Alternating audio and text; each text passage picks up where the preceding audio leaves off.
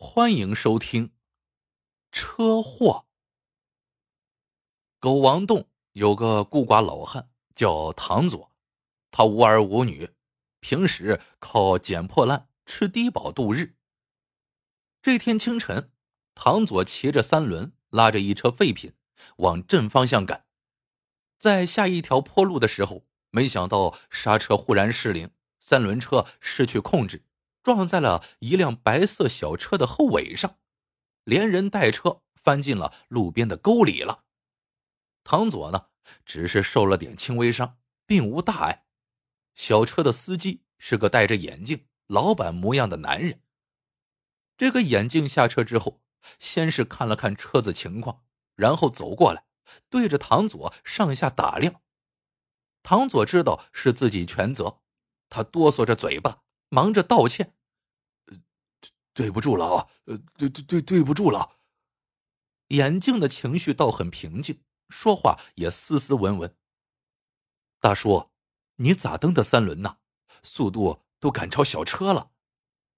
唐佐连忙解释：“呃呃，真真是对不起啊，我我的刹车失灵了，不是故意的，我愿意赔偿。”眼镜听完笑了一声：“大叔。”你把我的车后尾撞成这样，修起来少说也得以万计呀。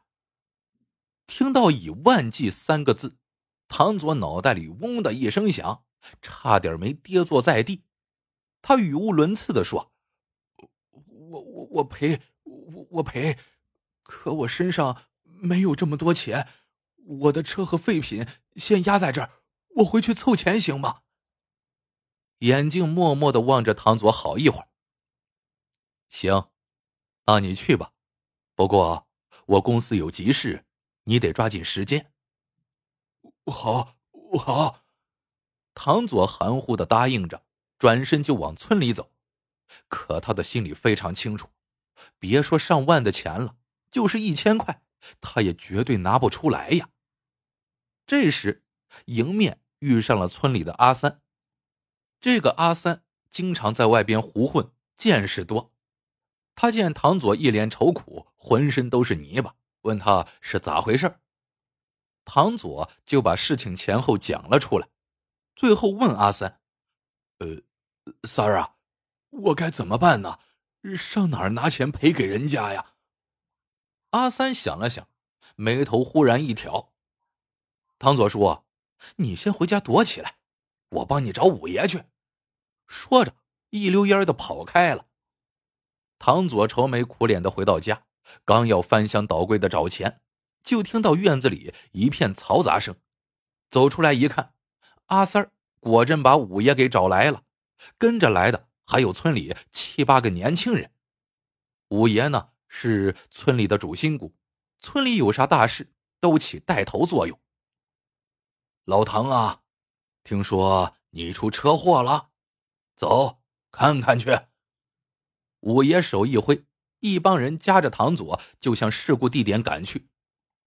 眼镜正蹲在路边抽烟喝水，见来了这么多人，连忙警惕的站起来。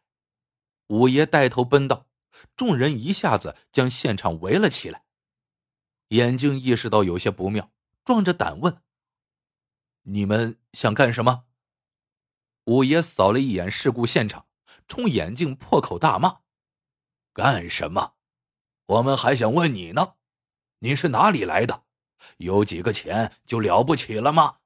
居然把我们村的人撞伤了，这事儿不处理清楚，你就别想离开这村。”眼镜听得有些不明白：“我哪里撞伤人了？你们是不是搞错了？”五爷一指唐左那辆已经滑到沟里的三轮车。愤怒的说：“骑这辆三轮的是我们村的人，你的车把他撞伤了。”夹在人群里的唐佐听了好一会儿，才算明白了，没想到五爷要这么帮他。阿三小声叮嘱说：“唐佐叔，你要是不想赔钱呢，就听五爷的。五爷交代过了，你要装成被撞成严重内伤的样子。”说着。一把将唐佐的手按在胸口上，你捂着胸口，一会儿出去对峙的时候就死命的喊痛。唐佐听得心中砰砰狂跳，只要听五爷的话去做的话，这钱就不用赔了。唐佐叔，你记住该怎么做了吗？唐佐一狠心，使劲的点点头。我知道了。眼镜指着小车尾部的凹痕，极力分辨。你们真的是搞错了，我是正常行驶，是骑三轮车的大叔刹车失灵，从后面撞上我的车的。五爷丝毫不理会这些，大叫道：“你还抵赖？让当事人和你对质，看你还怎么赖！”眼镜无可奈何的说：“好，叫他出来，我倒要看看。”他的良心是不是被狗吃了？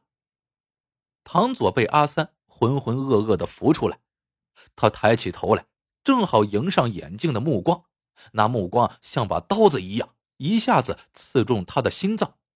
不知道怎么的，他心中忽然害怕起来，急忙低下了头。眼镜压着怒火问道：“大叔，凭良心讲，我有没有撞到你？”唐佐嘴巴张了张，刚想说就是你，可他平生第一次做昧良心的事，只觉得脑子里一片空白，心跳的厉害，怎么也说不出话来。五爷急得连忙使眼色，催他说：“老唐，你被撞成哑巴了？他的车怎么撞你的？你倒是痛快的说出来呀！”阿三从身后悄悄踢了他一脚。唐佐这才回过神来，可他愤怒的叫道：“你们都搞错了，人家没有撞伤我，是我撞到的人家呀！”村里来的人面面相觑，以为唐佐疯了。五爷气得一甩手：“老唐，这事儿我没法帮你了，你自个儿陪人家去吧。”说完，带着人走了。当下，眼镜就报了警。没一会儿，交警过来了，勘察完现场，就把两人带到交通中队，分开问话，做笔录。完事之后，唐佐小心的问旁边一个年轻点的交警：“同志啊，呃，这个情况，我得赔给人家多少呀？”“不好说，人家开的可是奔驰。”交警有些同情的看了唐佐一眼，例行公事的说。现在还在做技术处理，你先回去吧。等车主那边处理好了，一有结果，我们马上通知你。唐佐麻木的点头，心里堵得十分厉害。他愁眉苦脸的回到家的时候，天都黑了，堂屋里却亮着灯。进去一看，见五爷和阿三在等他，纷纷问车祸的事情。唐佐一一说了。一听说事情已经让交警管上了。五爷气得吹鼻子瞪眼，恨铁不成钢。老唐啊，这可都怪你呀！你今天下午要是肯听我的，这事儿早就结了。现在倒好，理呀全在人家那边，又报了警，你就等着人家狮子大开口吧。阿三也摇着头，五爷说的没错，唐佐说，听我们的还来得及，一桩。二闹三躲赖。唐佐听得瞪大眼睛：“啥叫一装二闹三躲赖呀？”阿三拍拍桌子说：“这一装呢，就是装伤。今天下午不是叫你装吗？你倒好，把事情给弄坏了。二闹就是多找点人跟他折腾，没理也要闹成有理。